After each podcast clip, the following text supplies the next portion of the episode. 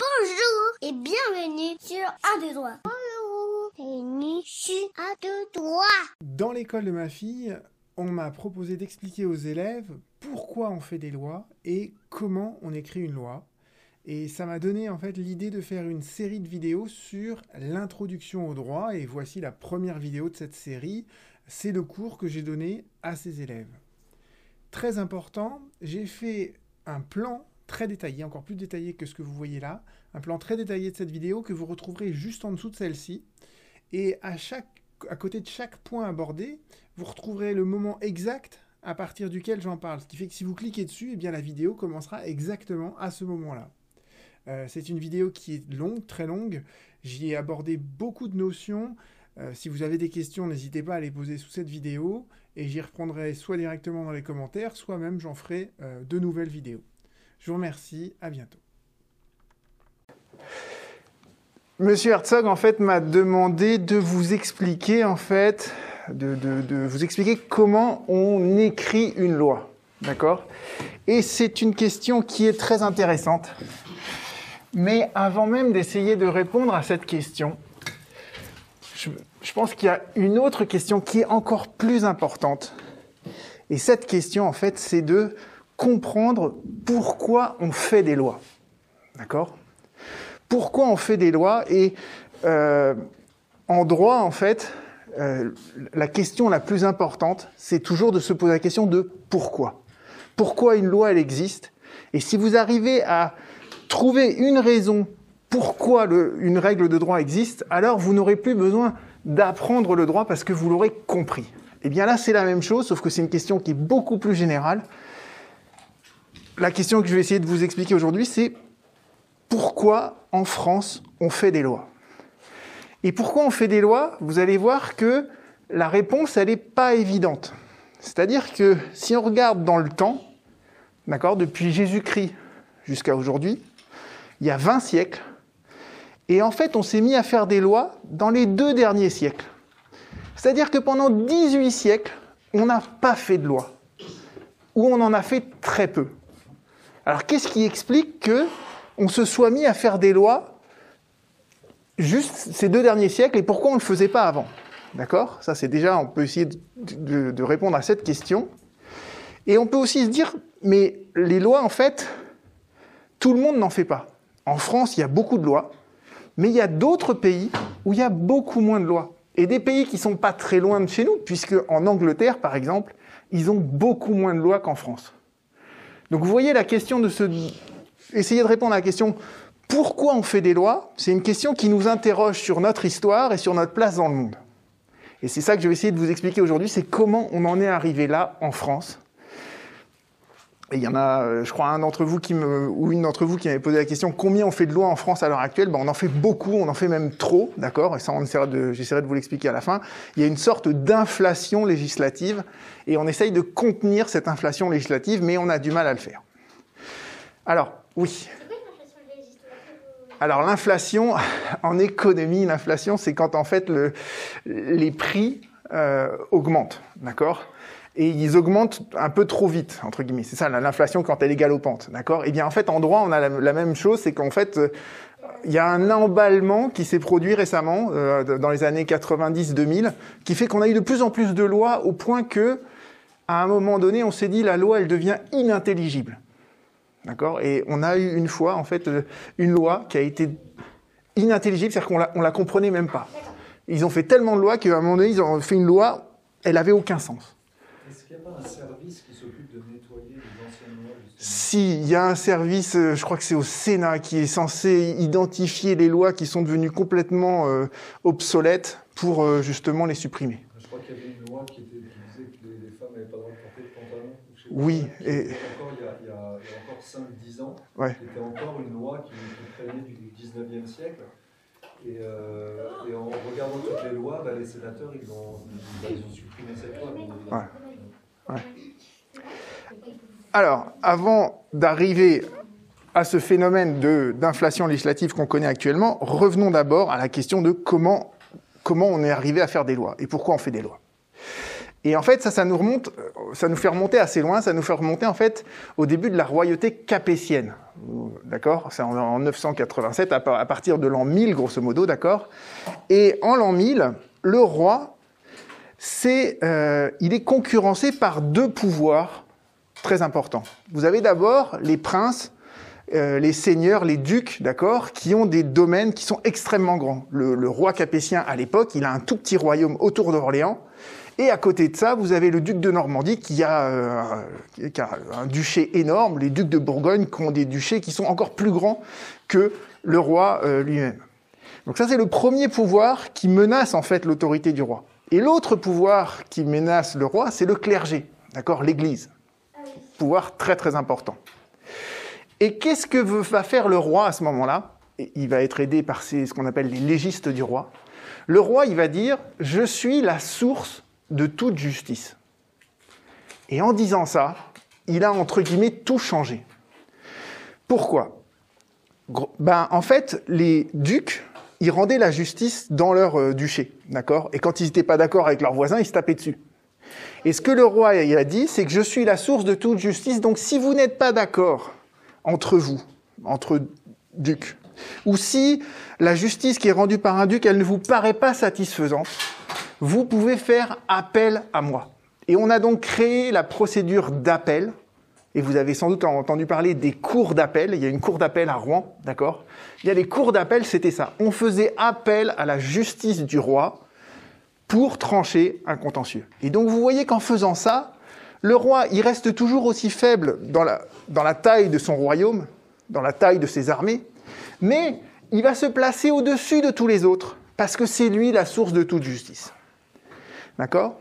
Et de cette première idée, toute simple, de dire je suis la source de toute justice, il va dire après, ben, puisque je suis la source de toute justice, je suis aussi garant de la paix intérieure. Donc je ne veux pas qu'on se batte dans le royaume, j'interdis euh, que les ducs se battent entre eux, j'interdis les duels, etc. Donc je deviens le garant de la paix intérieure. Et je deviens également le garant de la paix extérieure, c'est-à-dire que si jamais euh, il y a des, euh, un royaume étranger qui veut se déclarer la guerre, c'est moi qui vais organiser la guerre, c'est moi qui deviens le chef de la guerre, entre guillemets. Donc vous voyez que, là je vous fais un résumé de plusieurs siècles d'un coup, hein. mais avec la, l'idée que le roi, il est la source de toute justice, il devient également le garant de la paix intérieure, le garant de la paix extérieure, et ça, c'est ce qu'on appelle les trois pouvoirs régaliens. Et on les a encore, ces trois pouvoirs régaliens en France, d'accord? C'est euh, la police pour la sécurité intérieure, l'armée pour toute la sécurité extérieure, et l'ordre judiciaire, tous les, juges pour tout ce qui est le pouvoir judiciaire. Donc vous voyez que... Vous. Oui. Pour le mot régalien, qui, à mon avis, n'est pas compris. Ah, régalien, en fait, le pouvoir régalien, c'est le pouvoir du roi, parce que le roi, en latin, ça s'écrit rex, et régalien, en fait, ça, ça a la même racine. Donc un pouvoir régalien, c'est un des pouvoirs du roi, d'accord? Et le roi, il a trois pouvoirs. Les trois pouvoirs régaliens, c'est rendre la justice, assurer la sécurité intérieure et assurer la sécurité extérieure. Donc ça, ça nous place à peu près en 1500, d'accord? Et en 1500, vous avez un, un auteur, un légiste du roi qui s'appelle Baudin. D'accord? Et Baudin, en fait, alors excusez-moi, j'écris pas très bien. Baudin, il va écrire un livre qui s'appelle Les six livres de la République, peu importe le titre.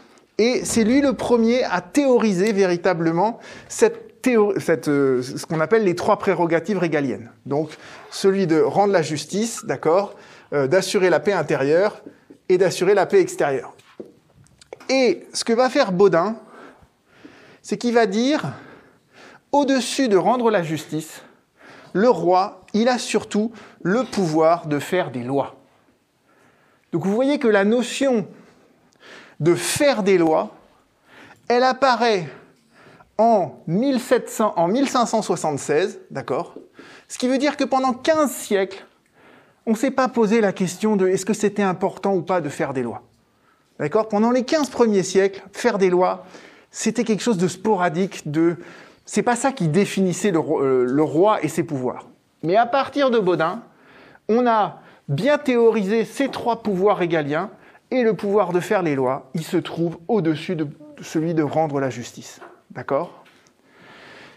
Vous avez deux autres auteurs qui me paraissent intéressants, qui sont au siècle après, c'est Loiseau et Bossuet. Bossuet, vous en avez peut-être déjà entendu parler, il a écrit des sermons.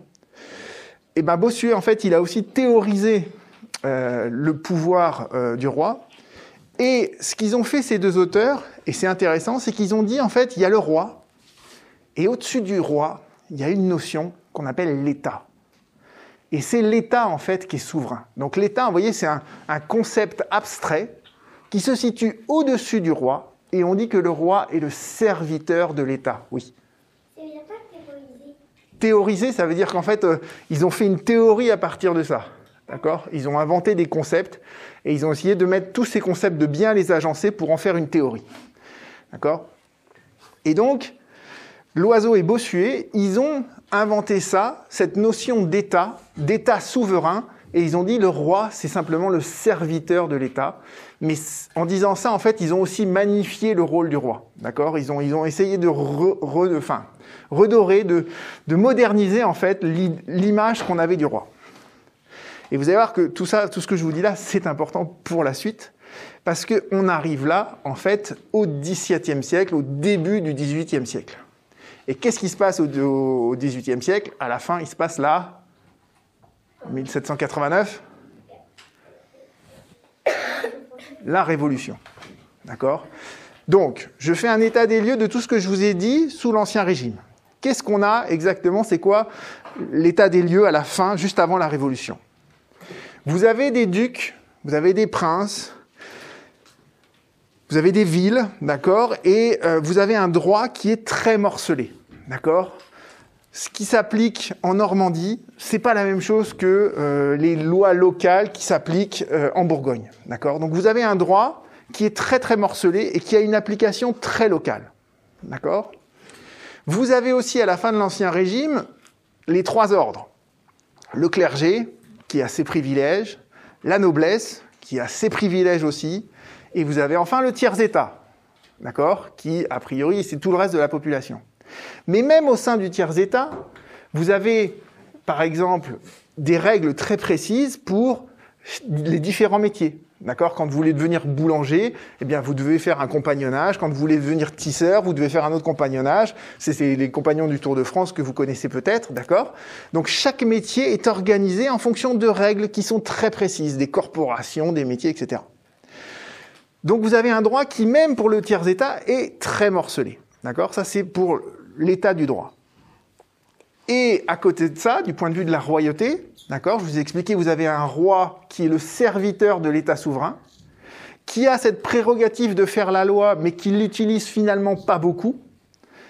Et euh, vous avez cette espèce de, de- d'embrouillamini, en fait, très compliqué d'enchevêtrement de lois locales, de lois catégorielles, vous voyez, en dessous. Et arrive alors la Révolution. Et qu'est-ce qui se passe le 4 août 1789 Vous l'avez pas encore vu ça? Le 4 août. Voilà. Le 4 août 1789, on- c'est une date qu'on retient parce qu'en fait, on dit c'est la fin des privilèges. On a même écrit des extraits dans, dans le cahier vert. Vas-y. Ah oui, c'est la déclaration des droits de l'homme? Alors, on va y arriver. Le 4 août, on supprime les privilèges. Et en fait, il y aura toute une série de décrets entre le 4 août et le 11 août où, et c'est écrit noir sur blanc, l'Assemblée constituante, elle a détruit entièrement le régime féodal. Elle a tout supprimé. Elle a dit les métiers, les corporations, on supprime. Euh, les privilèges des nobles, on supprime. Les privilèges du clergé-état, on supprime. En fait, ils ont fait table rase, d'accord C'est le l'expression un peu consacrée. Ils ont fait table rase, ils ont, ils ont tout supprimé, ils ont, mis le tableau complètement blanc. D'accord? Et juste après, effectivement, le 26 août 89, on a la Déclaration des droits de l'homme. Et, qu'est-ce y a? Oui, Parce que justement, c'était euh, une société qui était complètement sclérosée, où en gros il y avait des inégalités partout. Et avec la Révolution, ils en ont dit, euh, on veut plus de la royauté, on veut plus de toutes ces règles, euh, on- et on en arrive à la Déclaration des droits de l'homme.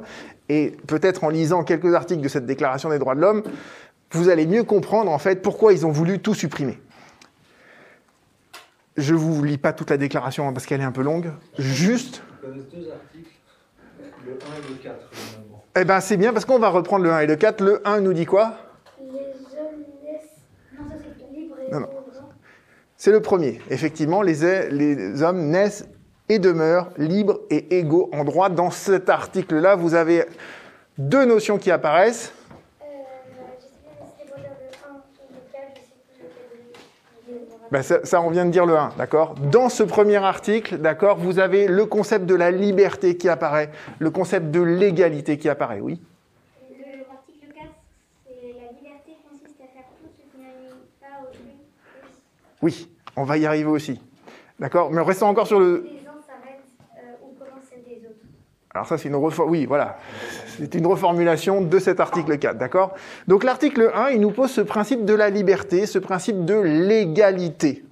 D'accord? Et sous l'Ancien Régime, il n'y avait pas cette égalité. D'accord? Quand vous étiez euh, boulanger, vous aviez des droits et euh, qui étaient complètement différents de celui qui était euh, tisserand, etc. D'accord?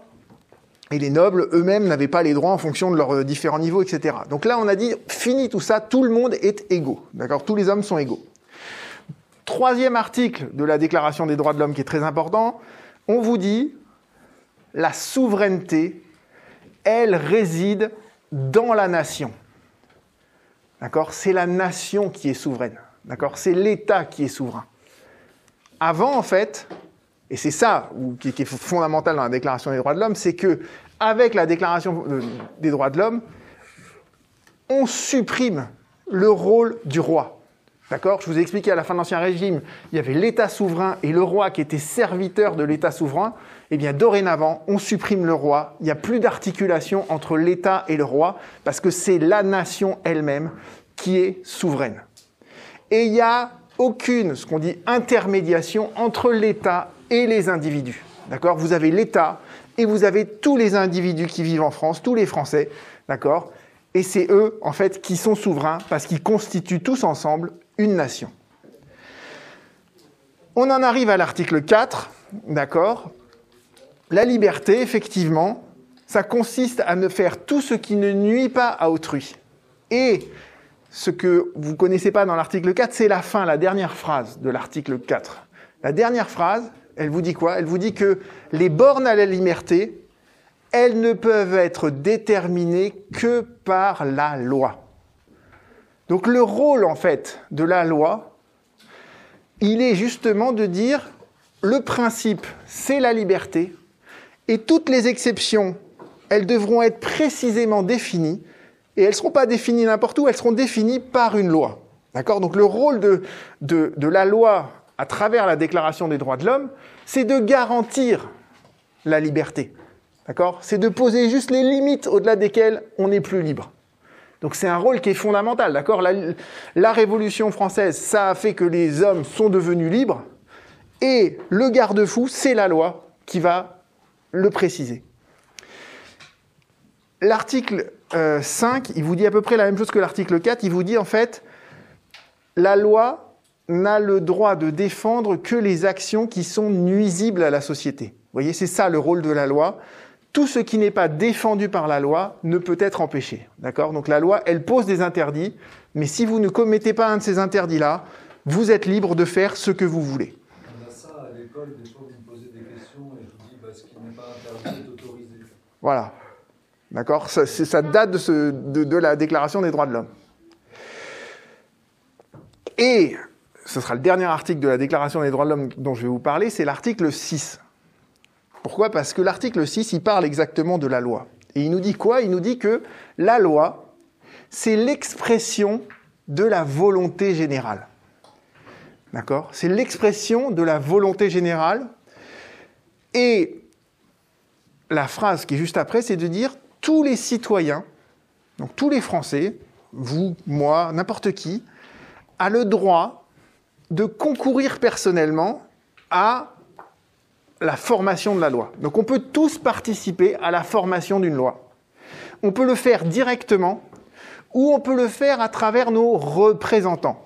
Et je vais après vous expliquer qui sont nos représentants, mais c'est les députés de l'Assemblée nationale et les sénateurs. D'accord?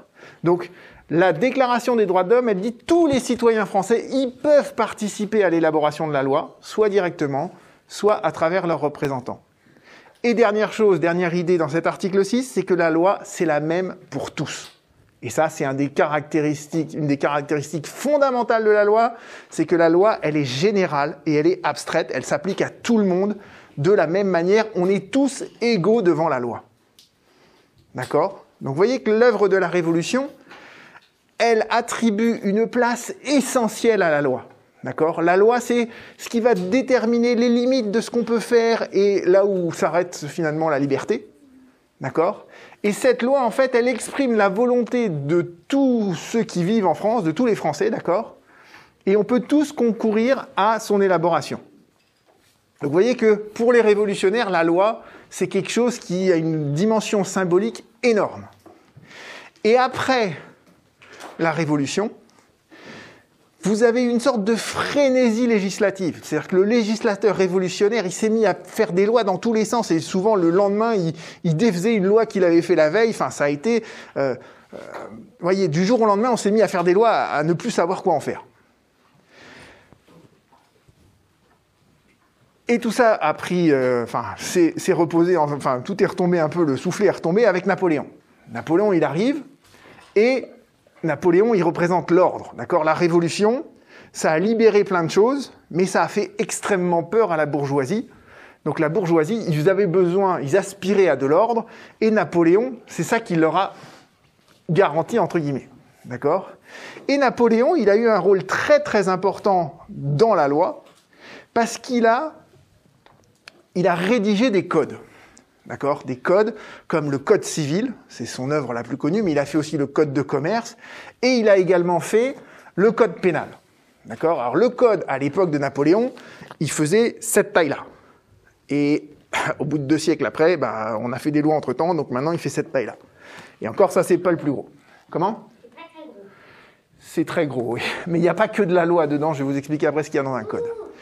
Mais donc Napoléon, il a eu un rôle très très important puisqu'il a dit voilà, on va, on va créer des, des, des paquets en fait de, de, de, de lois qu'on va tout rassembler sur une même thématique et on va appeler ça un code. Donc vous avez le code civil qui traite de plein de questions en droit civil, je vais essayer de vous en évoquer quelques-unes avec vous.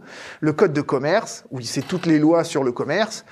Euh, le code pénal, c'est toutes les infractions pénales, comment on définit le meurtre, euh, voilà, ce genre de choses. D'accord?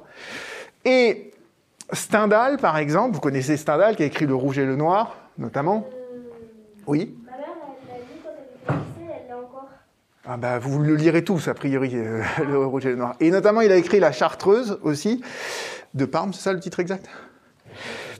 Euh, Et en fait, il y a une phrase très connue de Stendhal, il disait « Quand j'écrivais La Chartreuse, euh, tous les matins, je lisais trois pages du Code civil pour, afin d'être toujours naturel. » Alors qu'est-ce qu'il voulait dire par là, Stendhal? C'est qu'en fait, le Code civil, ça a été longtemps considéré comme étant une œuvre littéraire pour euh, son style qui était très clair et très simple. Et je vais essayer de vous donner quelques articles du Code civil de 1804 qui n'ont pas évolué pour que vous compreniez le style du, du, Code civil sous Napoléon. Maintenant, quand on fait des lois, elles sont beaucoup plus dures à comprendre, mais à l'époque, ça a été fait pour que n'importe qui puisse le lire et le comprendre facilement. D'accord? Alors, je vous donne trois petits exemples qui vont, j'espère, vous parler. Vous avez d'abord l'article 203 du Code civil. L'article 203 du Code civil, il vous dit les époux contractent ensemble, par le seul fait du mariage, l'obligation de nourrir, entretenir et élever leurs enfants. Vous voyez, ça c'est un article du Code civil, c'est un, article de loi. Les époux contractent ensemble par le seul fait du mariage l'obligation de nourrir, entretenir et élever leurs enfants. Sur le fondement de cet article, par exemple, vous pourriez aller devant un juge et demander au juge de condamner vos parents vous payer de l'argent de poche. Voyez L'argent de poche, finalement, ça pourrait être considéré comme étant une somme qui vous permet de vous nourrir pour acheter des bonbons, de vous entretenir et, de vous élever parce que c'est très responsabilisant d'avoir de l'argent de poche. Vous voyez? Alors, on peut faire ça, on peut, enfin, on va voir, ça peut se tenter. C'est-à-dire que je crois qu'il y a Maître Krayem qui va venir la semaine prochaine ou bientôt.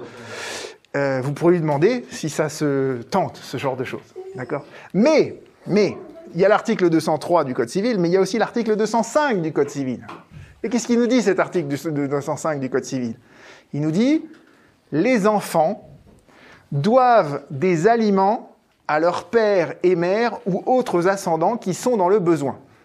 Donc vous voyez que, je relis, les enfants doivent des aliments à leur père et mère ou autres ascendants qui sont dans le besoin. Je vous explique la situation, est, c'est une situation réelle. Si, enfin, celle-là, c'est hypothétique, mais après, je vais vous donner un cas réel. Si vos parents, quand vous serez plus grands, quand ils seront à la retraite, si notre système de retraite, il fait faillite et qu'on ne peut plus verser les retraites, ben, vos parents, ils seront trop vieux pour travailler et ils n'auront plus de retraite par ailleurs. Donc, dans ces cas-là, ils vont vous assigner en justice en disant, ben, on vous a élevé, donc maintenant, comme on n'a plus aucune ressource, vous nous payez tous les mois de quoi, pour qu'on ait de quoi vivre. D'accord? Et j'ai un ami, par exemple, sa maman ne travaille plus, elle avait un certain patrimoine, elle a eu un train de vie, euh, elle a tout dépensé, et un jour, elle n'avait plus aucune ressource. Donc, elle a assigné ses deux enfants au tribunal, et le tribunal a dit, bah, j'applique l'article 205 du Code civil. Et donc, les deux enfants se retrouvent à payer leur maman 2500 euros par mois, tous les mois, d'accord Pour qu'elle, elle puisse vivre. Et si ses besoins à elle augmentent, eh ben, ils devront payer encore plus. Parce que l'article 205 du Code civil vous le dit. C'est horrible. C'est horrible. C'est comme ça. D'accord? Je vous donne un dernier exemple. Alors après, le juge, il est intelligent. C'est-à-dire qu'il dit, voilà, si la maman, elle a besoin de 2500 euros par mois, mais que les enfants eux-mêmes ne gagnent que 1000 et 1000 chacun, euh, le juge ne pourra pas faire une condamnation pareille. Donc le juge, il reste humain, d'accord? Mais il appliquera le Code civil comme je voulais... Euh, enfin, cet article-là du Code civil.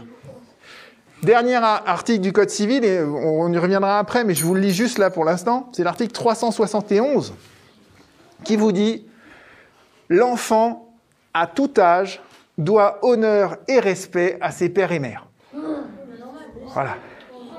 C'est quelque chose d'assez naturel. Vous ne saviez pas que c'était écrit dans le Code civil. Et quelque part, vous respectez euh, vos parents, d'accord? Mais vous voyez, c'est également écrit dans la loi. C'est dans notre Code civil, cette règle-là. D'accord? Donc voilà ce qu'il y a dans le Code civil. Donc dans le Code civil, vous avez quand même donc, beaucoup de choses sur euh, le mariage, euh, juste fini l'énumération, hein. le mariage, sur l'affiliation, euh, sur l'autorité parentale. Oui, il y avait une question?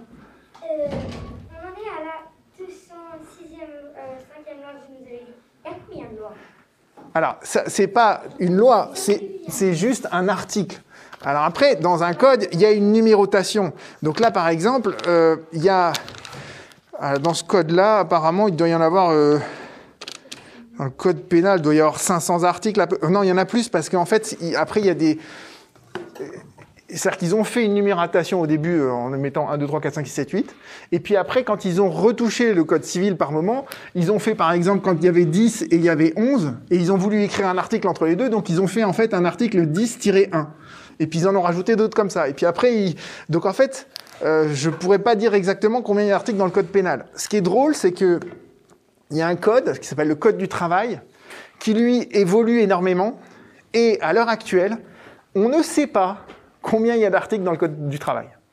On a une vague idée de combien il y en a, mais on est incapable de le chiffrer précisément. Pourtant, on a des ordinateurs, on a tout ce qu'il faut, quoi. Mais euh, voilà, c'est juste, ça évolue tellement, c'est tellement mouvant que finalement, bah, on n'a on a jamais réussi à dénombrer le nombre d'articles exacts du Code du travail. Et quand bien même on arriverait à le faire, bah, le lendemain, ça serait déjà un chiffre qui serait euh, complètement erroné. D'accord? Donc il y en a beaucoup, des articles, et, et encore, c'est que les codes là. Mais revenons-en au Code civil. Donc je vous ai dit, on, a parlé du, dans le Code civil, il y a par exemple le mariage. Et euh, vous savez que hier, il y a Valéry Giscard d'Estaing, qui était un président de la République, qui est mort. Eh bien, notamment, Valéry Giscard d'Estaing, quand il s'est fait élire, il a voulu promouvoir en fait le, la femme pour qu'elle soit vraiment à l'égal de l'homme. Et notamment, je ne peux pas vous expliquer tous les détails de ça, mais il a demandé à un professeur de droit qui s'appelait Carbonnier, euh, de réfléchir à comment modifier en fait les procédures de divorce. Donc c'est grâce à Valérie Giscard d'Estaing qu'on a dans le code civil la procédure du divorce par consentement mutuel. Avant, il n'y avait que des divorces pour faute. Et on s'est dit, mais non, c'est pas toujours fautif le divorce, il y a juste parfois euh, un couple qui a envie de se séparer. Donc c'est grâce à Valérie Giscard d'Estaing qu'on a modifié le code civil pour euh, reconnaître cette nouvelle procédure. D'accord? Je vous ai dit, dans le Code civil, il y a aussi l'adoption. D'accord? Eh bien, à l'heure actuelle, oui Comment?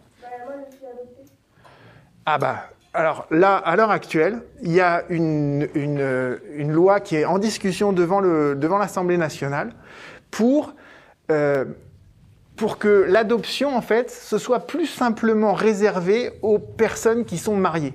Ils veulent en fait permettre que l'adoption puisse se faire plus facilement pour les gens qui sont simplement en concubinage ou qui sont euh, paxés. Oui. Moi, ils ont mis 7 ans pour avoir. Oui, c'est très long.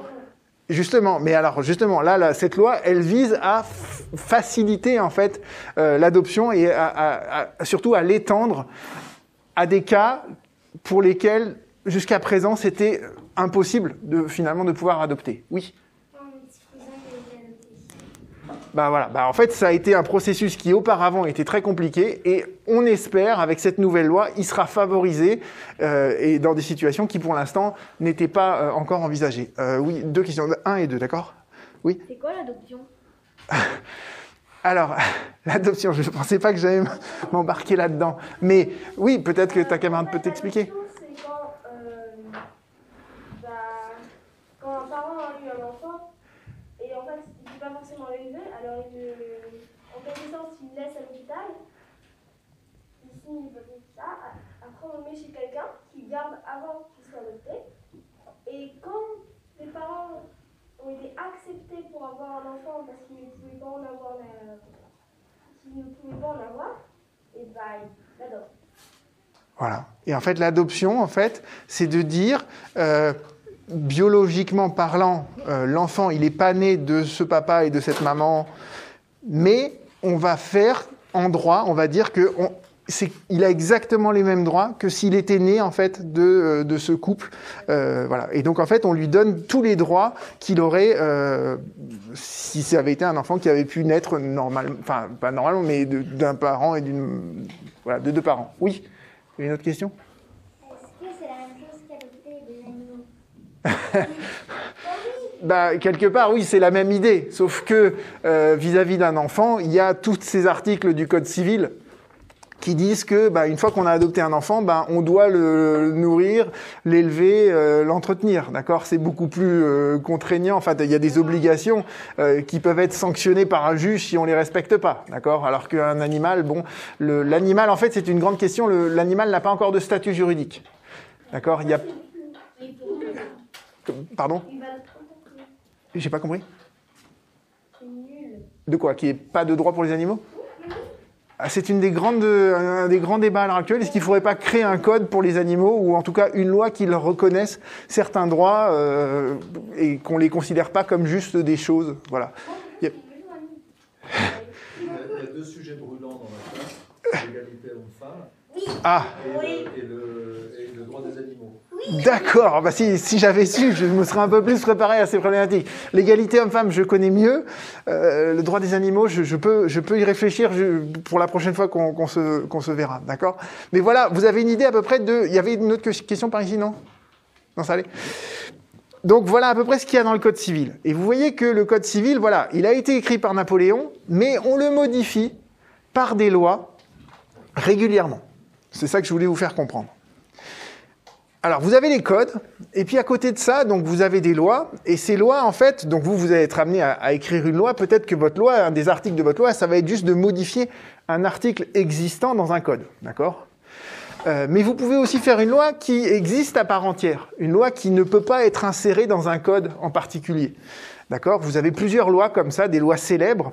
Euh, vous avez la loi sur la liberté de la presse. Je ne sais pas si vous avez remarqué dans Rouen, quand vous marchez, parfois il y a marqué interdiction d'afficher, loi de 1881. Et ben cette loi de 1881, c'est la loi sur la liberté de la presse qui reconnaît que ben, on ne peut pas être inquiété pour les opinions qu'on a écrites dans la presse. D'accord? Et la liberté de la presse, c'est quelque chose qui est essentiel pour une démocratie, parce que pour qu'il y ait une démocratie, il faut que tout le monde puisse exprimer ses opinions, même si on n'est pas d'accord avec l'opinion du voisin, il doit avoir la possibilité d'exprimer son opinion quelque part. D'accord? Et les, limites à cette liberté de, la presse, elles sont extrêmement et strictement euh, encadrées. D'accord? Donc ça, c'est une des lois, par exemple, qui n'a jamais été codifiée parce que euh, elle existe euh, à part entière. Vous avez aussi la loi, par exemple, une loi importante, c'est la loi sur les accidents du travail. C'était en 1898. On va revenir après sur cet exemple. Vous avez euh, la loi de 1901 sur l'association, le fait de pouvoir créer une association. C'est une loi qui est très très importante, qui, qui existe à part entière. Vous avez aussi, et je crois que vous en avez parlé un peu, la loi de 1905 sur la séparation de l'Église et de l'État. C'est la loi qui a créé l'idée même de la laïcité. D'accord? Qu'on n'est pas dans un État qui est religieux. Bon, je voulais juste mentionner ces lois-là. Le but, c'est pas de rentrer dedans, mais c'est pour vous faire comprendre que vous avez des codes et vous avez aussi des grandes lois, en fait, qui existent à part entière. On arrive à la fin du 19e siècle et au début du 20e. D'accord? Euh, donc on est à 1800-1900, euh, début des années 1900. Et en fait, qu'est-ce qui se passe à cette époque-là? Eh bien, en fait, il y a une forme de désillusion. D'accord? La révolution, je vous ai dit, ça a été une période d'euphorie législative. On a découvert la loi, c'était magnifique. On s'est mis à faire plein de lois. Après, il y a eu Napoléon qui est arrivé, il a rationalisé tout ça, il a fait des codes qui étaient bien structurés, qui étaient clairs, qui étaient limpides. On a vécu avec ça, ça, ça permettait de régir à peu près la société comme il faut. Et à la fin du 19e siècle, on fait des grandes lois sur la laïcité, euh, voyez. Mais on s'est aussi rendu compte que la loi, eh ben, elle avait un inconvénient majeur, c'est que euh, la loi, c'était devenu un instrument qu'utilisaient les forts contre les faibles. D'accord? Pourquoi? Parce que je vous ai dit tout à l'heure, la loi, elle est générale et elle est abstraite. Donc la loi, elle considère que ben, quand vous, par exemple, quand vous rentrez dans un contrat, les deux co-contractants, d'accord, ils sont à pied d'égalité. Quand vous achetez une baguette de pain à la boulangerie, vous êtes l'acheteur, la boulangère, c'est la vendeur, enfin la vendresse, vous êtes à pied d'égalité, vous lui donnez euh, une pièce, elle vous donne la baguette de pain. Donc là, effectivement, le code civil, il s'applique bien parce que il y a une égalité entre vous et le boulanger. Mais un ouvrier, d'accord, au moment de euh, de la révolution industrielle, l'ouvrier qui vient, qui sort de sa campagne, qui arrive euh, dans la ville ou qui arrive près des mines, etc il a pas, il, est pauvre, d'accord? Il a besoin de travailler pour vivre, sinon il va mourir de faim. Et il a face à lui le propriétaire de la mine, qui est quelqu'un de très très riche. Et ce propriétaire de la mine, il lui dit, bah le contrat de travail, c'est simple, on est, on est égaux, d'accord? Mais moi, je vais te dire que si tu veux travailler dans cette mine, bah, tu travailleras 14 heures par jour. Tes enfants, ils travailleront à partir de l'âge de 5 ans. Et en contrepartie de ton travail, euh, je te donnerai un salaire qui correspondra juste à ce qu'il faut pour que tu puisses te nourrir et ne pas mourir de faim. Et c'est tout. Donc vous voyez que le Code civil qui a dit on est tous égaux devant la loi, il n'a pas pris en compte le fait que parfois il y a des inégalités structurelles. Et ces inégalités structurelles, elles sont amplifiées par une loi qui, repose en fait sur un postulat qu'on est tous égaux alors qu'on n'est pas tous égaux. Donc vous voyez qu'à la fin du 19e siècle, on s'est dit, ah oh là là, le droit, il faut qu'il prenne en compte ce déséquilibre. Et vous voyez que la notion de droit du travail, c'est ça. Le code du travail dont je vous ai parlé tout à l'heure, il s'est construit progressivement pour dire, ben, dans la relation de travail, il y a un déséquilibre. Il y a l'employeur qui va exercer un pouvoir sur le salarié et donc le droit doit protéger le salarié contre l'employeur. Et on va créer toute une série de lois pour essayer de, de garantir un équilibre qui est toujours un peu instable. Et c'est ça la nouvelle fonction de la loi. D'accord? C'est un nouveau, voyez, c'est un, un nouveau rôle qu'on attribue à la loi qui est de de prendre en compte finalement ce déséquilibre et, d'essayer de le corriger. Je vous ai parlé tout à l'heure de la loi de 1898 sur les accidents du travail. Eh bien en fait, pourquoi on a eu cette loi de 1898 ben Parce que le code civil ne fonctionnait pas. C'est-à-dire que quand il y avait un accident du travail, l'ouvrier, il n'arrivait pas à démontrer que l'employeur, il avait commis une faute. Parce que quand vous êtes au fond d'une mine et qu'il y a un coup de grisou et que ça tue tous les ouvriers qui sont au fond de la mine, le propriétaire de la mine, il disait mais c'est pas de ma faute qu'il y ait un coup de grisou. Le coup de grisou, c'est le grisou, c'est un gaz naturel qui est au fond. J'y peux rien si ça a explosé. Et donc, voyez, le code civil et la Cour de cassation qui applique le code civil, elle ne pouvait pas indemniser les ouvriers. Donc, on a créé la loi de 98 pour que les ouvriers puissent être indemnisés en cas d'accident du travail. D'accord? Donc vous voyez, ça euh, c'est ça que j'appelle la désillusion par rapport à la loi telle qu'on l'avait héritée de la Révolution. On va créer des nouvelles lois, on va penser la loi autrement. Et je vous avais dit, avec la Révolution, on a supprimé tous les corps intermédiaires. On a supprimé euh, les métiers, les corporations, etc. Et en fait, on se rend compte à la fin du 19e siècle que c'était quand même bien pratique de les avoir. Donc en 1884, on a deux lois qui sont très importantes. Et qui sont très importantes pour aussi comprendre ce que c'est que la loi, d'accord, en général. En 1884, il y a une première loi qui crée la euh, liberté syndicale. D'accord On autorise les ouvriers à se réunir et à constituer des syndicats. D'accord Et ces syndicats, ils représentent donc toute une collectivité d'ouvriers et ces syndicats, ils vont pouvoir négocier avec l'employeur à pied d'égalité. Donc vous voyez que en 1884, on se dit dans le domaine du travail, on peut plus avoir juste l'employeur contre les salariés parce qu'il y a trop de déséquilibre entre les deux. Donc on va créer ce corps intermédiaire que sont les syndicats D'accord? Et ces syndicats, ils vont pouvoir négocier à pied d'égalité avec l'employeur. Les syndicats, c'est notamment la CGT, la CGT qui a appelé à faire la grève la semaine prochaine. D'accord? C'est un de leurs moyens d'action, la grève. Oui? Question? Ben, Un syndicat, c'est ça. C'est en fait plusieurs salariés qui se regroupent, qui créent une association. D'accord? Et cette association, elle a comme mission de défendre les droits de ces salariés-là. D'accord? Et donc il y a des grands syndicats en France qui regroupent en fait plein de petites euh, sections syndicales, d'accord? Et il y a des grandes confédérations syndicales, on, a, on dit maintenant. Pourquoi est-ce que Pourquoi est-ce que les enfants n'ont pas le droit de faire une grève d'école Exactement. Ah bah oui. C'est-à-dire qu'en fait, vous, vous pourriez, euh, mais vous le ferez sans doute quand vous serez plus grand au lycée. Vous voyez, il y a, des grèves de... Les lycéens, ils font des grèves. Mais euh, en école élémentaire, c'est un peu trop tôt pour le faire, je pense. Enfin, je sais pas comment répondre à cette question. c'est vraiment lié à des questions euh, bien la majorité notamment.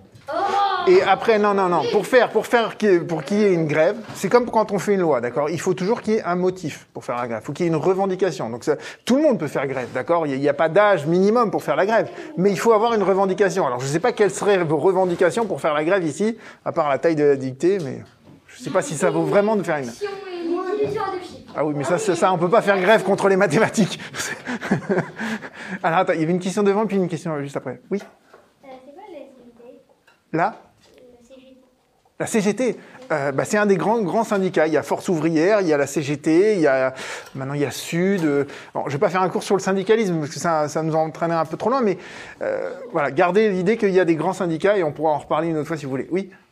1884, vous gardez l'idée qu'on crée donc ce, on reconnaît ce premier corps intermédiaire que sont les syndicats. Mais 1884, c'est aussi la date d'une autre loi très importante qu'on appelle la loi municipale. Et avec la loi municipale, qu'est-ce qu'on va reconnaître? On va reconnaître l'existence des communes. D'accord? Sous la Révolution, on avait dit on supprime les communes, ça devient juste un découpage administratif géographique qui n'a aucun pouvoir.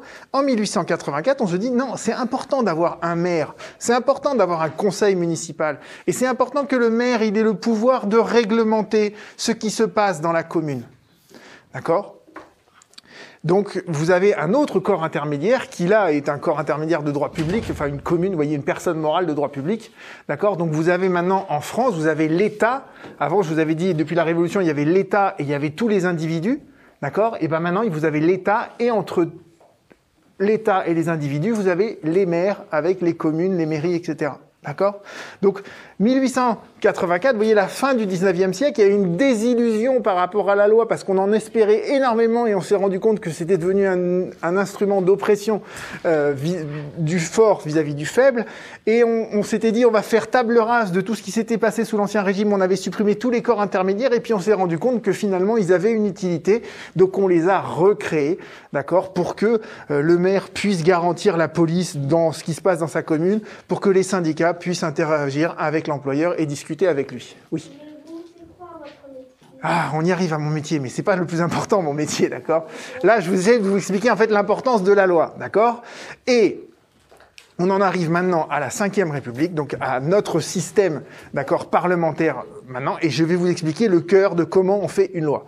Et après, je vous expliquerai ce que je ferai, d'accord?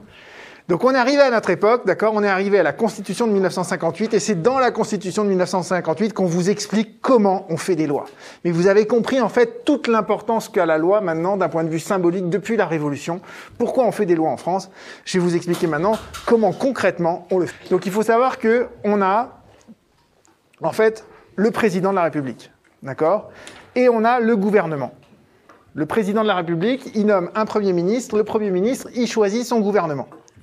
Et le président de la République, quand il se fait élire, il se fait élire sur un programme. D'accord? Et je vais vous reprendre après le programme de, de, de Macron, par exemple, sur euh, tout ce qui a trait euh, aux, aux, questions de, de nourriture, parce qu'il y avait des choses dans son programme, d'accord? Je vais pas vous faire tout le programme de Macron, d'accord? Mais je vous ai parlé tout à l'heure de Valéry Giscard d'Estaing, d'accord? Il avait dans son programme la promotion de la femme, et comment il l'a fait? Eh ben, il l'a fait notamment, je vous ai expliqué, en modifiant le code civil avec le divorce par consentement mutuel, d'accord? Alors, Macron, lui, si on reprend son programme, par exemple, qu'est-ce qu'il y a dans son programme? Je vais vous prendre quatre exemples. Il a dit d'abord, quand je me ferai élire, je veux à tout prix changer toute la loi sur la formation et sur l'apprentissage. Et effectivement, c'est une grande loi qui a modifié beaucoup de choses dans le Code du travail. Et dorénavant, en fait, il y a tout un, toute une section du Code du travail qui a été refondue de, fond en comble pour euh, avoir un nouveau système qui est beaucoup plus euh, généreux, beaucoup plus facile pour euh, les salariés pour qu'ils puissent apprendre tout au long de leur vie. D'accord? Et pour euh, les euh, étudiants qui sont en alternance, on a également changé énormément de choses parce que l'alternance, c'est aussi un très bon moyen, un moyen très efficace de trouver un emploi. D'accord? Donc ça, Macron, il l'a fait. Il l'avait annoncé dans son programme, il l'a fait. L'alternance, c'est quand vous êtes à la, euh, une partie du temps à la fac et après en entreprise, et vous retournez à la fac et vous retournez en entreprise, d'accord? Voilà, c'est des stages, vous alternez en fait les périodes où vous êtes en train d'étudier euh, à l'école, entre guillemets, et les périodes où vous êtes dans l'entreprise pour appliquer ce que vous avez euh, appris, d'accord? Donc ça, Macron, il l'a fait. Deuxième chose qu'avait annoncé Macron, c'est de, euh, de réformer le système des retraites. Alors ils avaient commencé ça en janvier dernier, puis il y a eu le coronavirus, donc ils se sont dit c'est pas le moment de continuer à parler du système des retraites, parce que un sujet qui est très douloureux en France. Mais euh, ils ont commencé, là j'ai vu, ils ont commencé à rediscuter de ce projet de loi. Et ça c'est extrêmement ambitieux, parce que les retraites en France, on n'aime pas du tout y toucher. Ça donne toujours lieu à des grèves euh, terribles. Donc on va voir s'il y arrive.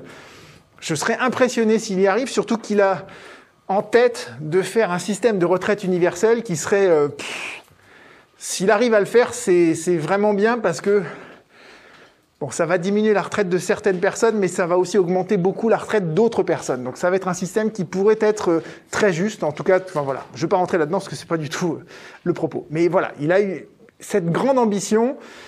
On va voir s'il y arrive. À propos de l'agriculture, et de la nourriture. Qu'est-ce qu'il a proposé dans son, dans son programme? Donc pour votre loi, en fait, votre projet de loi, euh, il a dit qu'il voulait aider en fait à ce que les agriculteurs soient payés au prix juste, en soutenant en fait les organisations de producteurs contre les industriels. Et en fait, un des oui. Est-ce que ça a à voir avec euh, on a encore le droit d'utiliser la néonicotinoïde pour les betteraves, sur, pour les pucerons sur les betteraves? Ah, non, il n'est pas rentré dans des, des considérations aussi techniques, d'accord? Lui, ce qu'il veut, par exemple, c'est que les producteurs de lait, vous voyez, ils puissent vendre leur lait au consommateur final en ayant, en dégageant une marge suffisante qui leur permette de vivre. Parce que le problème de l'agriculture à l'heure actuelle, c'est que les agriculteurs, ils vendent à des centrales d'achat, D'accord? Et les centrales d'achat, elles sont commandées entre guillemets par euh, Carrefour, euh, Intermarché, enfin toute les, la, grande distribution. Et les centrales d'achat, en fait, elles, font baisser les prix des agriculteurs. Elles leur achètent quasiment à prix coûtant ou à perte, ce qui fait que les agriculteurs, en fait, ils peuvent pas vendre à un prix qui leur permet de vivre. D'accord? L'agriculteur aujourd'hui, il est dans une problématique qui est proche de celle de l'ouvrier à la fin du 19e siècle qui ne pouvait pas négocier son salaire vis-à-vis -vis du patron. D'accord? C'est la même problématique qu'on a à l'heure actuelle en termes de d'agriculture, d'accord? Donc ça, c'est un des projets de Macron de euh, rétablir en fait cet équilibre et de garantir à l'agriculteur de quoi vivre en fait lorsqu'il vend euh, sa récolte et sa production. Mais euh, pour reprendre ce que disait une, d'entre vous. L'autre engagement de Macron, par exemple, c'est de, combattre en fait et de réduire l'utilisation des perturbateurs endocriniens et des pesticides. Donc c'était bien dans le programme de Macron, euh, parce qu'il considère que c'est une des principales causes d'augmentation des cancers des enfants depuis 20 ans. Donc vous voyez, vous, êtes au cœur du programme de Emmanuel Macron et la loi que vous allez écrire, bah, peut-être qu'elle va aider euh, le président de la République à faire quelque chose de bien. Dans ce sens-là et sur ce, ce thématique-là. Voilà. Alors, le gouvernement, d'accord, ils peuvent être à l'initiative d'une loi. D'accord Concrètement, Macron, une fois qu'il s'est fait élire comme président, il a demandé à son Premier ministre, tu vas demander au ministre du Travail de me faire une loi sur la formation, tu vas me demander au ministre du Travail de me faire aussi une loi sur la réforme des retraites, etc. Donc, les ministres, ils font leur projet, leur projet de loi, on appelle ça un projet de loi, et ils vont ensuite le déposer sur le bureau de l'Assemblée nationale ou sur le bureau du Sénat. Donc ça, c'est dans l'idée de qui fait les lois, d'accord? Il y a une grande partie des lois, qui, ce qu'on appelle ça des projets de loi, qui viennent du gouvernement et qui sont à l'initiative en fait du président, d'accord? Mais vous avez aussi autre pouvoir, donc dans notre cinquième République, le pouvoir législatif. Et le pouvoir législatif, on appelle ça le Parlement, et on vous dit le Parlement, il vote la loi, d'accord? Et le Parlement, il est composé de deux choses, de l'Assemblée nationale d'un côté et du Sénat de l'autre. il y avait une question euh, d'entre vous, c'est combien il y a de sénateurs, combien il y a de députés, d'accord? Alors il y a 577 députés, c'est une grosse assemblée, hein, et une des questions à l'heure actuelle, c'est de faire une révision de la Constitution pour qu'il y en ait moins. Moins de députés parce que c'est la foire d'empoigne. Quand vous regardez les débats euh, à l'Assemblée nationale, généralement, euh, c'est ubuesque comment ils, ils font ça. Euh, et les députés, donc, ils sont élus pour 5 ans. Et ils sont élus, c'est ça très important, ils sont élus au suffrage direct. D'accord? C'est vous votez, vous, pour un député lors des élections législatives. Vous avez donc l'Assemblée nationale, et de l'autre, vous avez le Sénat. Le Sénat, beaucoup plus petit, 348 sénateurs seulement, d'accord? Et ils sont renouvelés un tiers tous les trois ans. Ce qui fait qu'en fait, on est élu sénateur pendant 9 ans, et tous les trois ans, ils renouvellent un tiers du Sénat. Et quand je vous dis ça, en fait, vous vous rendez compte tout de suite qu'il y a un décalage, entre guillemets, de représentation. C'est-à-dire que, par exemple, euh, en 2007, euh, Macron, il a été élu en 2017. 17, pardon.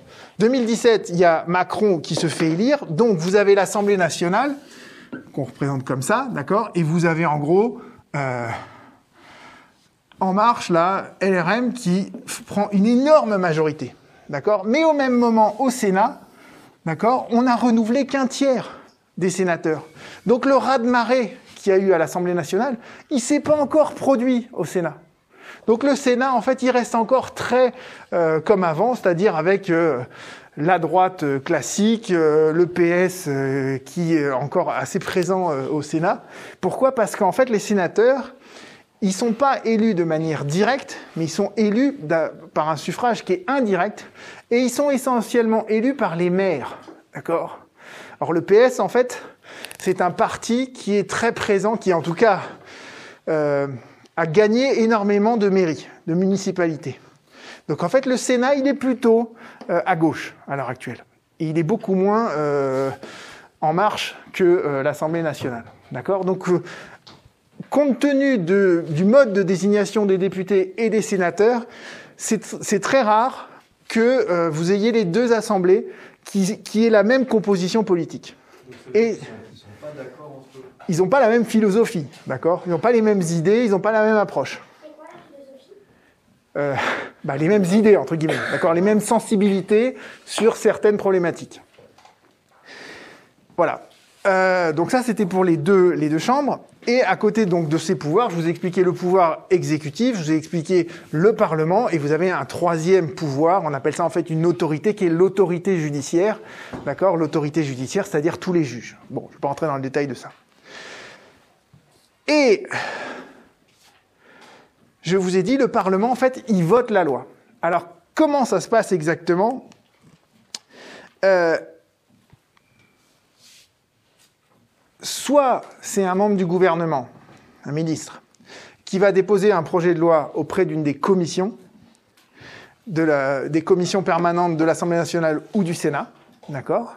Soit c'est un parlementaire, donc n'importe quel parlementaire, et vous pouvez aller voir votre député et lui dire, écoutez, j'ai une super idée de loi, est-ce que vous voudriez bien la déposer pour moi? Et donc le député, s'il est convaincu, eh ben, il rédige sa proposition de loi, on appelle ça une proposition de loi quand c'est un député ou un sénateur, et il va le déposer auprès de la, la commission. Et donc le, la première étape, en fait, dans la loi, c'est... Oui. Une commission, c'est un groupe de parlementaires. Par exemple, Voilà. 177, il y en a 30 qui vont se réunir et c'est ça qu'on appelle une commission. Voilà, il y a des commissions permanentes. Euh, alors, je crois qu'il y en a huit à l'Assemblée nationale, il y en a un peu moins au Sénat. Donc, des commissions permanentes sur. Euh, euh, attendez, que je vous dise pas de bêtises. Il y a une commission permanente sur les affaires économiques. Il y en a une autre sur les affaires sociales, donc tout ce qui a trait un peu au droit du travail. Oui. C'est quoi les affaires économiques Les affaires économiques, c'est en fait tout ce qui aurait trait au, commerce, euh, euh, au, au marché, à la loi du marché, etc. D'accord? Euh, Vous avez une commission permanente sur l'éducation, sur le développement durable, donc ça c'est l'écologie, d'accord? Donc vous avez ces différentes commissions, et donc votre projet de loi pour le gouvernement, votre proposition de loi pour le député ou le sénateur, eh bien, ils sont examinés par cette commission. Et la commission, qu'est-ce qu'elle fait? Elle va désigner un rapporteur. Et le rapporteur, donc, il va étudier ça. Il va faire des auditions. Donc, vous, en fait, c'est un peu ce que vous êtes en train de faire là. Vous faites des auditions auprès de personnes qualifiées. D'accord? Et euh, il va interroger éventuellement le ministre ou euh, toutes les personnalités compétentes euh, dans ce domaine. Je vous ai dit tout à l'heure que Valéry Giscard d'Estaing, quand il avait fait une réforme du divorce, il avait demandé l'aide d'un professeur de droit très connu qui s'appelait Carbonnier. Bon ben voilà, le rapporteur, c'est ça son travail, c'est d'aller auditionner les universitaires, toutes les personnes qui sont capables de vraiment se prononcer sur la question. Alors la commission, donc, vous voyez, elle écoute euh, le rapporteur, euh, il va écouter toutes les personnes qui sont un peu qualifiées, et à la fin, en fait, il va rédiger un rapport. Et il va éventuellement, à partir du texte qui lui a été commis, il va euh, écrire des amendements. Il va, il va amender. Il va, donc les amendements, c'est quand on modifie en fait le texte qu'on vous a proposé initialement. D'accord? Donc ça, c'est la, la, la, première étape. Une fois que le, projet il a été transmis à la commission, il y a ce rapport et ces rapports ils sont publics. C'est-à-dire que vous allez sur le journal officiel et vous pouvez retrouver ou sur le site de l'Assemblée nationale ou le site du Sénat et vous retrouvez ces rapports. Et c'est très intéressant de les lire parce qu'on voit euh, quelle est la raison première de la loi et tout, tout ce qui, toutes les considérations qui ont été euh, synthétisées et qui permettent de comprendre pourquoi on va faire une nouvelle loi. D'accord? Donc vous avez ce rapport. Ensuite, vous avez une discussion donc devant euh, le Sénat ou devant l'Assemblée nationale. D'accord? Donc on, prenons l'exemple classique, on va d'abord devant l'Assemblée nationale. Donc avant la discussion, on dit voilà, on va discuter de ça. Si vous voulez faire des amendements, c'est maintenant. Donc tous les parlementaires font leurs amendements, ils les déposent. On discute de ça dans une séance euh, devant l'Assemblée nationale. Alors ça peut prendre plusieurs jours, d'accord? Et une fois qu'on a discuté de ça devant l'Assemblée nationale, on aboutit à un texte qui a été, qui n'est plus le même que celui du départ, parce qu'il y a tous les amendements qui ont été intégrés ou rejetés, d'accord? Donc on a un texte qui a été euh, modifié. Une fois que le texte donc il, ressort de cette, euh, de cette discussion parlementaire, il est transmis ensuite au Sénat. Et au Sénat, on rediscute à nouveau. Donc les sénateurs ont la possibilité de faire des amendements, ils rediscutent de tout ça, et à la fin, on obtient une deuxième version de la loi. D'accord? Et pour qu'une loi elle soit votée, il faut qu'elle soit votée dans les mêmes termes. C'est-à-dire qu'il faut que l'Assemblée nationale elle soit d'accord sur un texte et que le Sénat soit d'accord sur le même texte.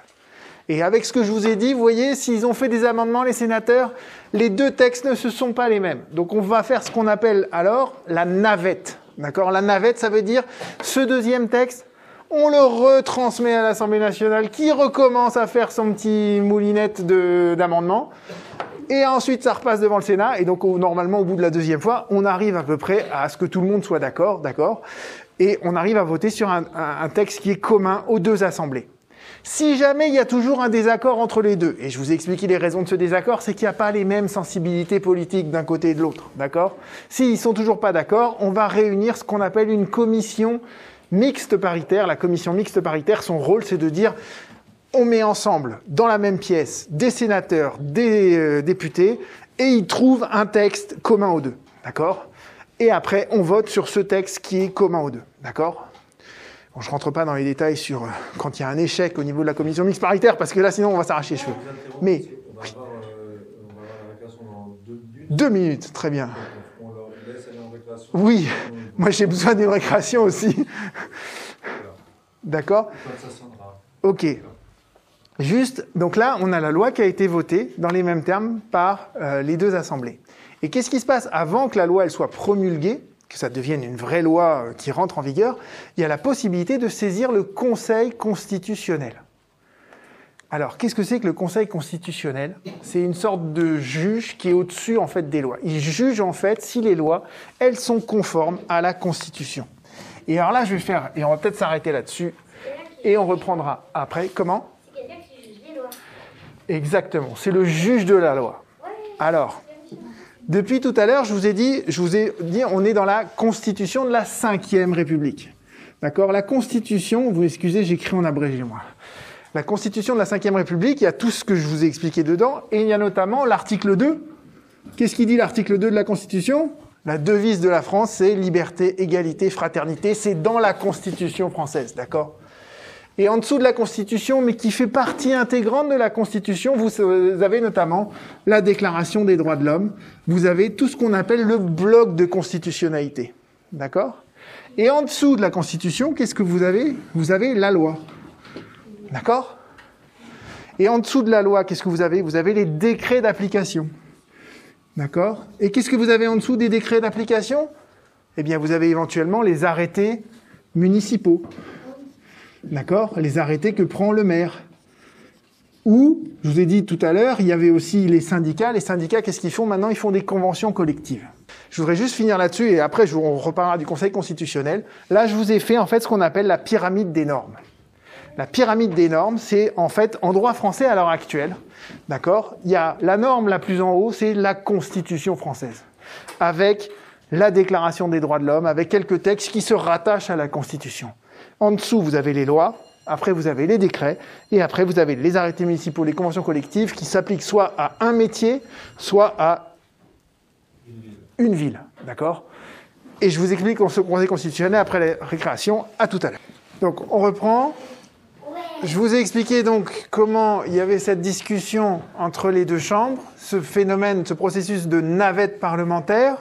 À la fin, on arrive à un texte qui qui est commun aux deux assemblées. Elles votent ce texte. À partir de ce moment-là, 60 sénateurs ou 60 députés peuvent décider de déférer cette loi au Conseil constitutionnel. Donc la loi, elle a été votée, et ceux qui sont insatisfaits de cette loi, ils peuvent dire on veut que cette loi, elle soit déclarée inconstitutionnelle par le Conseil constitutionnel. Donc ils vont saisir le Conseil constitutionnel en disant cet article-là, on pense qu'il est contraire à la devise liberté, égalité, fraternité. Cet autre article, on pense qu'il est contraire à euh, la Déclaration des droits de l'homme pour telle et telle et telle raison. D'accord? Et le Conseil constitutionnel, il va regarder si c'est vrai ou si c'est pas vrai. Alors, il peut parfaitement dire, effectivement, cet article de loi, je le considère comme contraire à la Constitution, donc la loi, elle sera promulguée, mais j'efface cet article de loi parce que pour moi, il est contraire à notre Constitution. D'accord? Donc, c'est pas parce que vous avez eu un processus devant l'Assemblée nationale et devant le Sénat que la loi, elle est parfaite. D'accord? Elle peut, sur certains points, être déclarée contraire à la Constitution elle peut aussi, euh, juste je finis ça et après je te donne la parole, euh, le Conseil constitutionnel peut dire, elle est valable cette loi, mais sous réserve qu'on l'interprète d'une manière qui est la suivante. Donc le Conseil constitutionnel, dans ces cas-là, il fait ce qu'on appelle des réserves d'interprétation en disant, la loi, elle a été votée, mais je veux qu'on l'interprète de cette manière-là et pas d'une autre manière.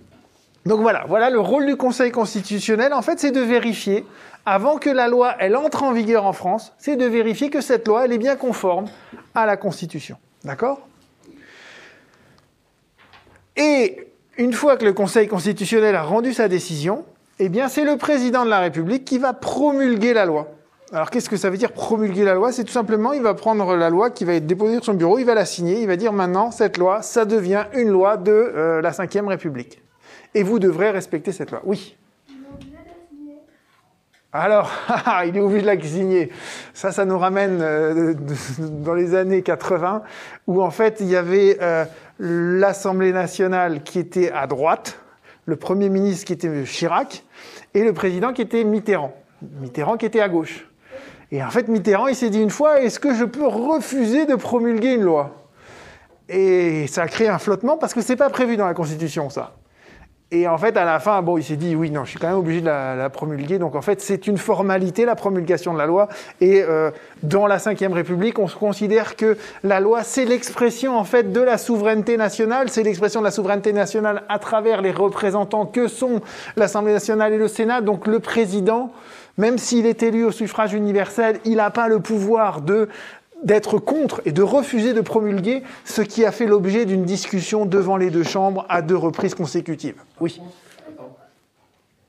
Alors, oui. Promulguer. Alors, promulguer, c'est juste signer, d'accord?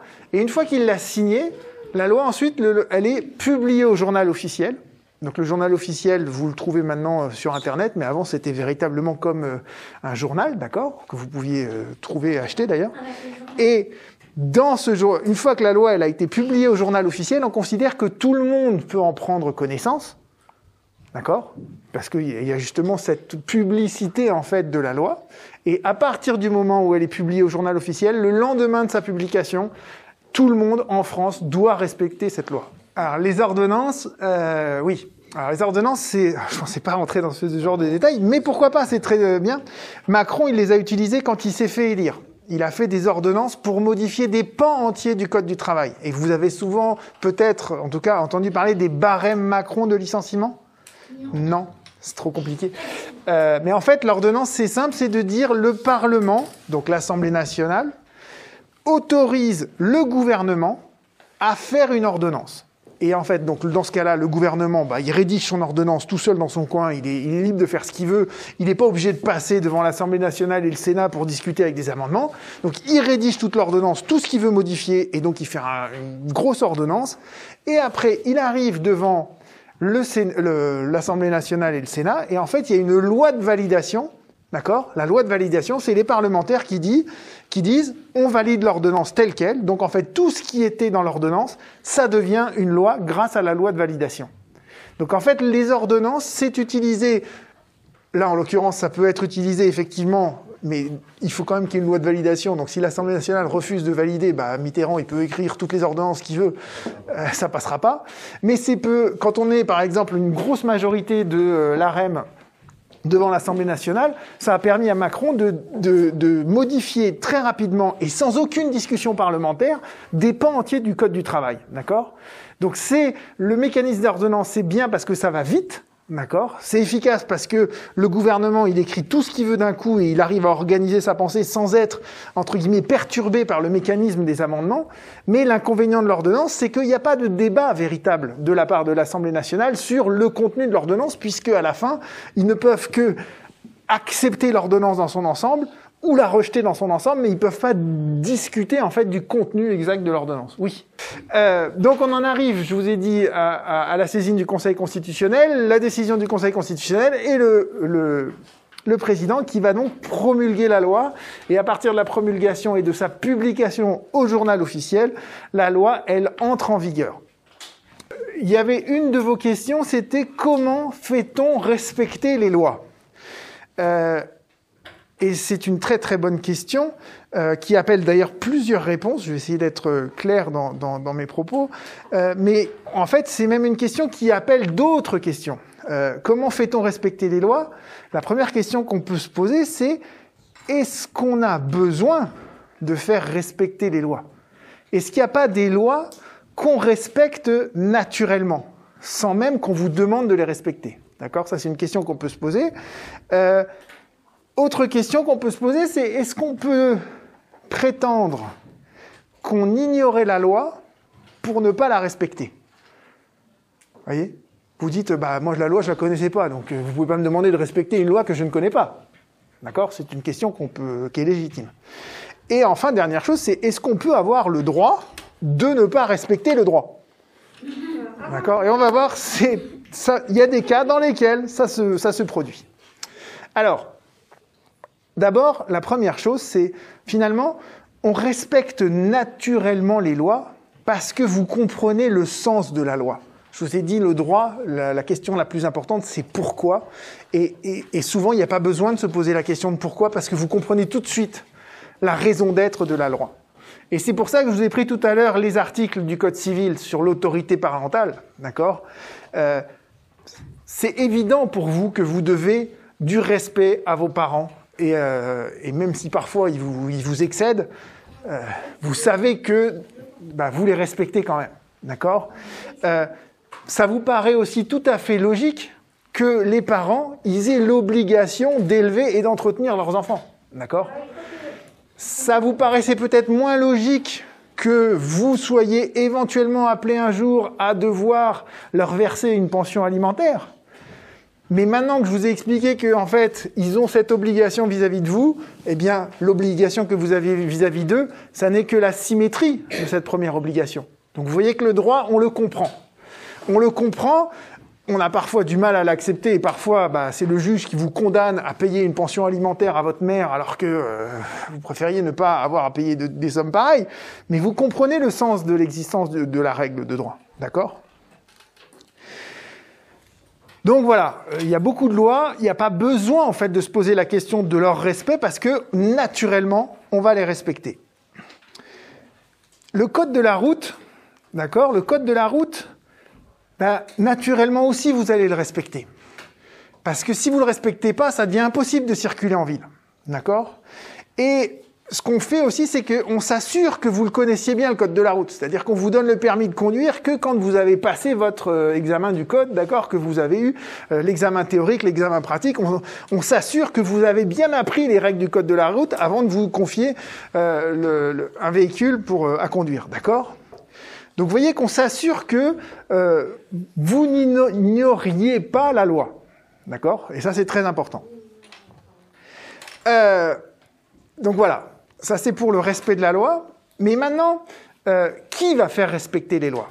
Et je crois que ça faisait partie d'une de, vos questions. Eh bien, en fait, ça, ça dépend un peu des lois. Et je vous ai dit que depuis le début, il y a différentes lois. Euh, sur l'obligation alimentaire, D'accord? Les enfants qui doivent payer en fait une somme d'argent à leurs parents, euh, eh bien là en fait, euh, c'est pas la police qui va vous faire respecter la loi. C'est euh, le parent qui va vous assigner devant un juge, et c'est le juge qui, après avoir examiné les arguments des uns et des autres, va à la fin rendre un jugement, et dans son jugement, il va dire je condamne un tel à respecter le droit. Oui. Euh, mais vous voyez bien que qui fait respecter les lois, d'accord, c'est avant tout le juge quand c'est des lois qui intéressent en fait des rapports entre les individus. Vous achetez une voiture, vous n'êtes pas content de euh, ce que vous avez acheté, euh, eh bien en fait vous irez devant le juge avec le vendeur et le juge va dire bah effectivement euh, l'acheteur il a raison ou au contraire non le vendeur il a bien vendu la voiture qu'il avait promis de vendre, d'accord? Donc ça c'est le juge qui fait respecter la loi. Pour tout ce qui est du code pénal ou du code de la route. Là, vous voyez bien que c'est plus un rapport entre des individus. Quand vous commettez une infraction au code de la route, quand quelqu'un commet un meurtre, d'accord, c'est vis-à-vis de la société qu'il a commis une infraction. Donc là, c'est la police en fait qui va constater l'infraction pour le code de la route, donc qui va faire le procès verbal d'infraction. Et si vous voulez contester ça, vous irez devant un juge, le juge pénal, d'accord? Donc, qui fait respecter les lois? Les lois euh, en droit pénal, c'est la police, éventuellement le juge d'instruction et les juridictions pénales. D'accord? Donc ça, ça vous montre en fait que c'est pas toujours que un, un problème entre deux individus. Parfois aussi, il y a euh, le ministère public qui, qui va jouer un rôle dans le respect des lois. Et dernière chose aussi à retenir, c'est que euh, je vous ai parlé tout à l'heure des commissions parlementaires. Vous savez, au tout début de la loi, on va déposer son projet de loi ou sa proposition de loi devant une commission parlementaire. Eh bien, les commissions parlementaires, elles ont un rôle de vérifier que les lois sont bien appliquées. Par exemple, si vous avez une loi qui nécessite des décrets d'application, la commission parlementaire, trois mois après que la loi elle a été votée, elle va vérifier si les décrets d'application ont bien été pris par le gouvernement. Et euh, les commissions aussi vont, au bout de trois ans, elles vont évaluer en fait les conséquences d'une loi. D'accord? Et ça, c'est très important. Par exemple, Macron, il a fait des ordonnances en droit du travail. Et son grand. Ça, quand il a fait ses ordonnances, il a dit on va limiter les droits d'un salarié quand ils sont licenciés parce que ça va permettre de favoriser l'emploi. D'accord?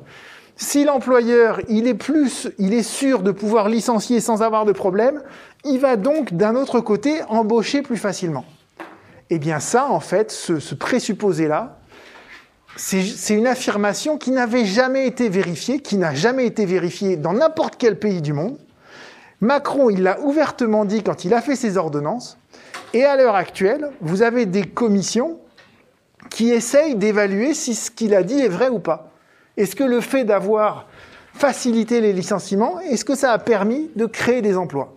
Et malheureusement, en fait, euh, on n'arrive pas à le mettre en évidence.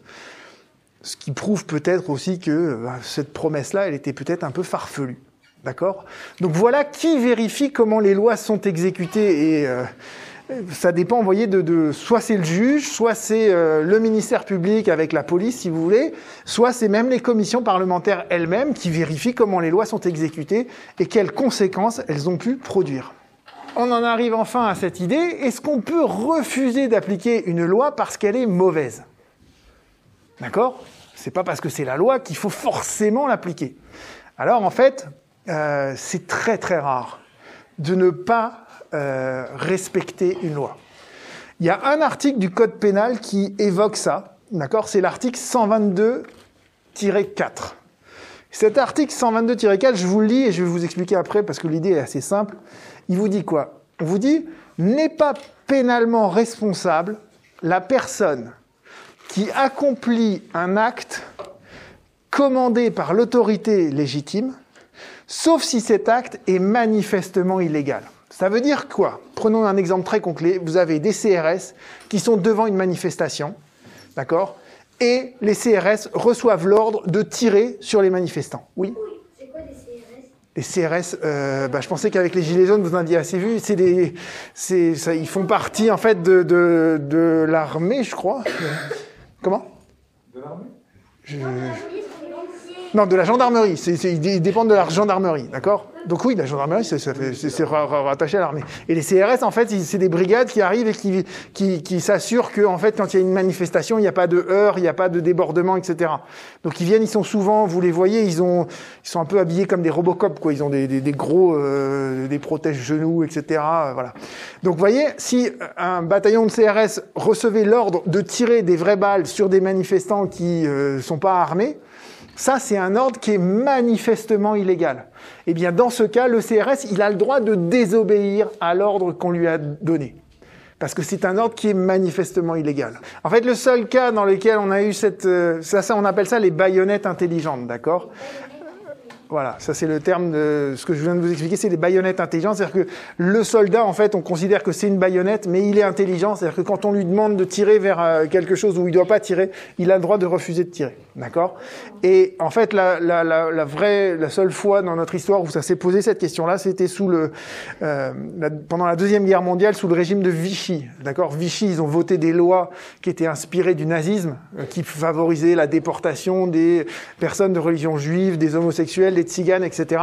Eh bien, les fonctionnaires français qui devaient appliquer ces lois, d'accord, s'ils refusaient d'appliquer ces lois, on ne pouvait pas le leur reprocher parce que ces lois, elles sont manifestement illégales, d'accord? Mais vous voyez que ça, c'est un cas qui est très particulier. En revanche, un cas qui est beaucoup plus fréquent, c'est ce qu'on appelle la question prioritaire de constitutionnalité. Alors, je vous ai expliqué tout à l'heure le rôle du Conseil constitutionnel. Quand la loi elle a été votée, 60 sénateurs ou 60 parlementaires peuvent déférer la loi au Conseil constitutionnel, mais parfois les sénateurs, ils le font pas par négligence ou parce qu'ils sont très satisfaits de cette loi. Et après, en fait, survient, surgit un procès, d'accord, dans lequel on veut appliquer cette loi, d'accord. Et la personne contre qui on applique la loi, il va, euh, elle dit mais attendez, cette loi, je la trouve inconstitutionnelle. Donc pendant le procès, c'est le, le justiciable, il va dire je veux poser une question prioritaire de constitutionnalité. Donc il la pose, il dit je pense que cet article-là, qu'on veut m'appliquer, je pense qu'il est contraire à la Constitution pour telle et telle raison. Et si le juge trouve que la question est pertinente, il transmet la question au Conseil constitutionnel, et le Conseil constitutionnel, il doit répondre à cette question. Et s'il considère que la question est parfaitement pertinente et que effectivement l'article de loi en question, il est contraire à la Constitution, eh bien, il déclare l'article inconstitutionnel. Donc vous voyez qu'à l'heure actuelle, on peut, dans le cadre d'un procès, dire je ne veux pas respecter cette loi parce que cette loi, elle est inconstitutionnelle. Et si jamais le Conseil constitutionnel est d'accord là-dessus, eh bien, il annule la loi et la loi, elle disparaît. Donc le Conseil constitutionnel, à l'heure actuelle, grâce à la QPC, il peut effacer des articles du code. Et il le fait d'ailleurs de temps en temps euh, sur des articles, sur la, par exemple sur la garde à vue, sur, euh, voyez, sur, sur, sur, alors sur la définition, par exemple, du harcèlement sexuel. Euh, le harcèlement sexuel, donc c'est quelque chose qui peut se produire dans une entreprise où il y a une personne qui va essayer euh, d'avoir un comportement totalement déplacé vis-à-vis d'une autre personne. Et la définition du harcèlement sexuel, au début, elle était précise, et petit à petit, elle est devenue un peu moins précise, parce qu'on a à chaque fois raboté, au gré des lois, on a raboté un peu des conditions, ce qui fait qu'à la fin, vous aviez une infraction, donc un- une infraction, c'est euh, la définition en fait de, qui est donnée de la loi d'un comportement qu'on veut sanctionner. Eh bien, cette infraction, en fait, elle était devenue trop large. Et en droit pénal, en fait, c'est ce que je vous ai un peu dit dans, dans le- la Déclaration des droits de l'homme, vous voyez, la loi, elle est là pour définir précisément ce qui est interdit. Et quand il s'agit d'une infraction, eh bien, ce degré de précision, il est assez élevé. D'accord? Et là, comme la loi était devenue tellement imprécise, bah, le Conseil constitutionnel a dit euh, bah, je la déclare inconstitutionnelle parce qu'en fait, quand on lit cette loi, on ne sait pas ce qui est réprimé au titre du harcèlement sexuel. D'accord? Donc ça, c'est un exemple de déclaration d'inconstitutionnel. Donc vous voyez, la question c'est est-ce qu'on est obligé de respecter la loi? Euh, Vous, a priori, vous le faites sans le savoir spontanément. Si vous le faites pas volontiers, bah, il y aura ven- éventuellement un juge qui va vous forcer à le faire, ou bien la police qui va faire un, procès verbal de contravention parce que vous avez enfreint une règle du code de la route, par exemple, oui. Et parfois aussi, on peut dire, je suis pas d'accord avec cette loi, je pense qu'elle est inconstitutionnelle, et si jamais bah, on arrive à la faire déclarer inconstitutionnelle, bah, c'est pas qu'on n'a pas, on a le droit de pas respecter la loi, c'est juste que la loi, elle disparaît parce qu'elle est déclarée inconstitutionnelle. Alors le masque, parlons du masque si vous voulez. A. Alors attends, on va revenir sur le masque. Qu'est-ce qui, euh, le masque, qu'est-ce qui vous tracasserait sur le masque Non, mais si on respectait pas, ce serait pas un truc à voir avec la police ou tout ça. Alors le masque, donc le port du masque, ça a été, euh, c'est un décret, ça. Sur le deuxième confinement, par exemple, c'est un décret. Je peux, j'ai, les références du décret. Si ça vous intéresse, je peux vous donner le décret. Vous pouvez le lire.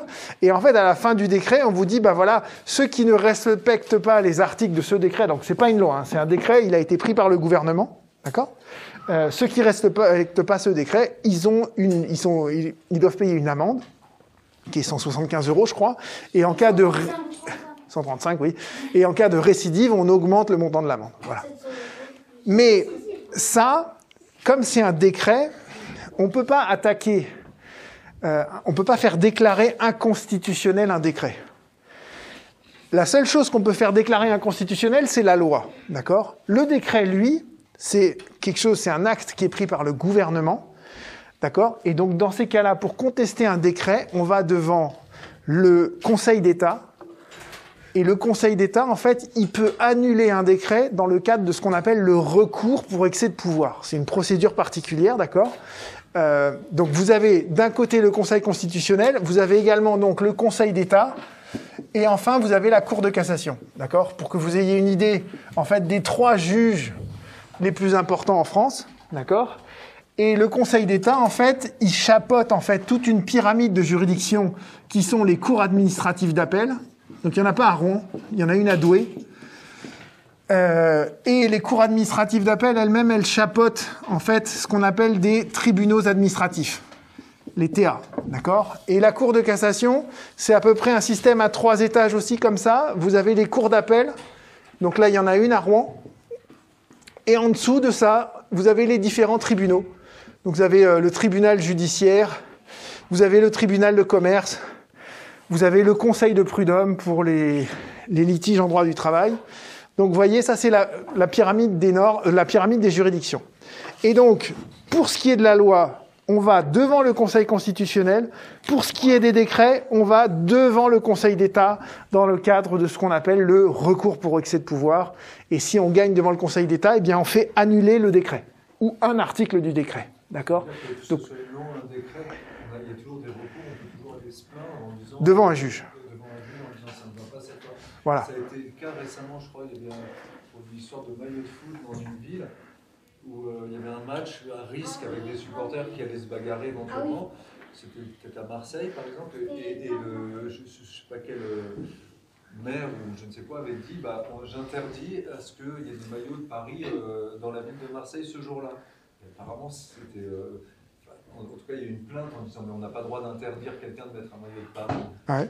Et, euh, et, donc, du coup, il a été obligé de retirer son. Je pense que c'était un décret. Non, non, un arrêté ministériel, municipal. Il a été obligé d'enlever son arrêté voilà. municipal en disant mais ça va pas, on n'a pas le droit d'empêcher quelqu'un de mettre un maillot de foot. Quoi. Donc là, dans ces cas-là, vous voyez, comme c'est un arrêté municipal qui ne touche qu'une seule ville, et eh ben, on va pas aller directement devant le Conseil d'État, on va devant le tribunal administratif parce que le tribunal, il y en a un à Rouen, il, il traite de tous les problèmes administratifs sur euh, Rouen. Oui, il y a une question ici?